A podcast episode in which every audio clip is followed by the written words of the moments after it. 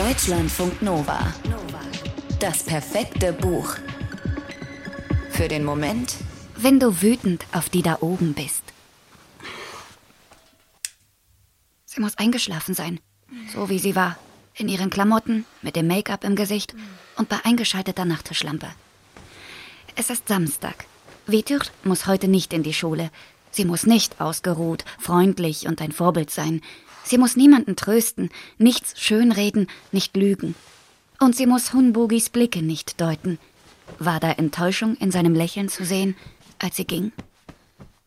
Vetür liegt im Halbdunkel in ihrem Bett und grübelt. Sie denkt an die vergangene Woche und an die anstehende Wahl. Heftig, einfach alles. Eine Pause von allem würde ihr gut tun. Eine an einem ganz anderen Ort, nicht in Island, vielleicht nicht einmal in Europa. Irgendwo, wo es warm ist. Wo sie keine Sozialkundelehrerin mit Panikattacken und bestandenem Empathietest ist, sondern einfach nur eine Frau mit Gefühlen. Gestern Abend, als sie mit dem gesamten Kollegium in der Bar gewesen ist, da war kurz alles ganz leicht. Hunbogi hat endlich wieder mit ihr geredet. Ziemlich verklemmt zwar, aber bestimmt nicht mehr als sie selbst. Ob ihm klar geworden ist, dass sie in ihn verliebt ist? Verliebt. Hm. Vielleicht sehnt sie sich doch nur nach Sicherheit. Hier, in ihrer Wohnung, fühlt sie sich jedenfalls nicht sicher. Ständig hat sie das Gefühl, jemand würde an ihrer Wohnungstür kratzen und dabei versuchen hereinzukommen. Natürlich bildet sie sich das nur ein. Daniel darf sich ihr bis auf 200 Meter nicht nähern. Ob er sich auch daran hält, steht natürlich ganz woanders geschrieben, aber sie träumt von ihm, oft dann steht er nachts im Halbdunkel neben ihrem Bett und... Wenn ihr Haus doch nur markiert wäre. Die Markierung würde ihr wirklich helfen. Aber dafür braucht es die Zusage aller MieterInnen im Haus. Und das klappt nicht.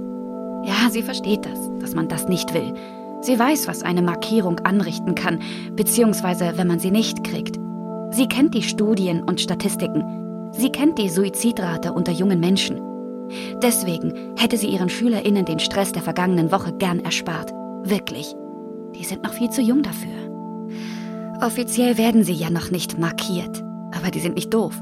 Die wissen doch längst, dass der Test kein sogenanntes Einfühlungsgutachten ist, wie Vettur und ihre KollegInnen behaupten, zu ihrem Besten, als Richtlinie für frühzeitige Therapiemaßnahmen, als Sicherheit für besorgte Eltern. Nee, die Kinder wissen, dass das genau der Empathietest ist, der für eine Markierung notwendig ist der sie als gesund oder krank kennzeichnet, als integer oder zwielichtig, als Segen für die Gesellschaft oder als potenzielle Gefahr.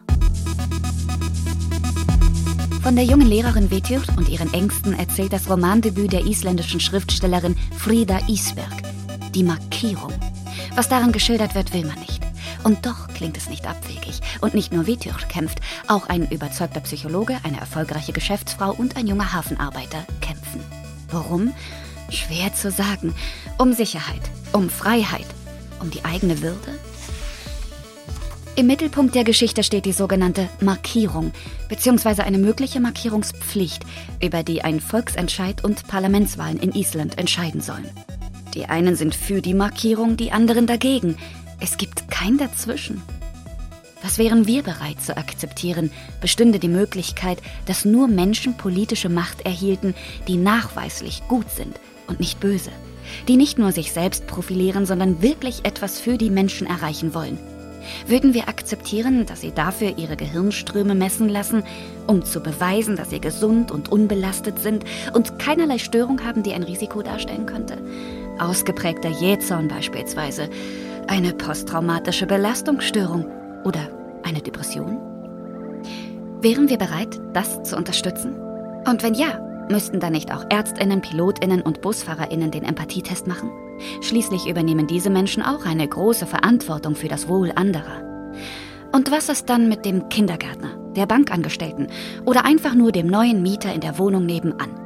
Will man da nicht auch nur Menschen wissen, von denen keine potenzielle Gefahr ausgeht, die nicht vielleicht irgendwann austicken, klauen, lügen oder jemanden töten könnten? Wenn das möglich wäre, würden wir das wollen?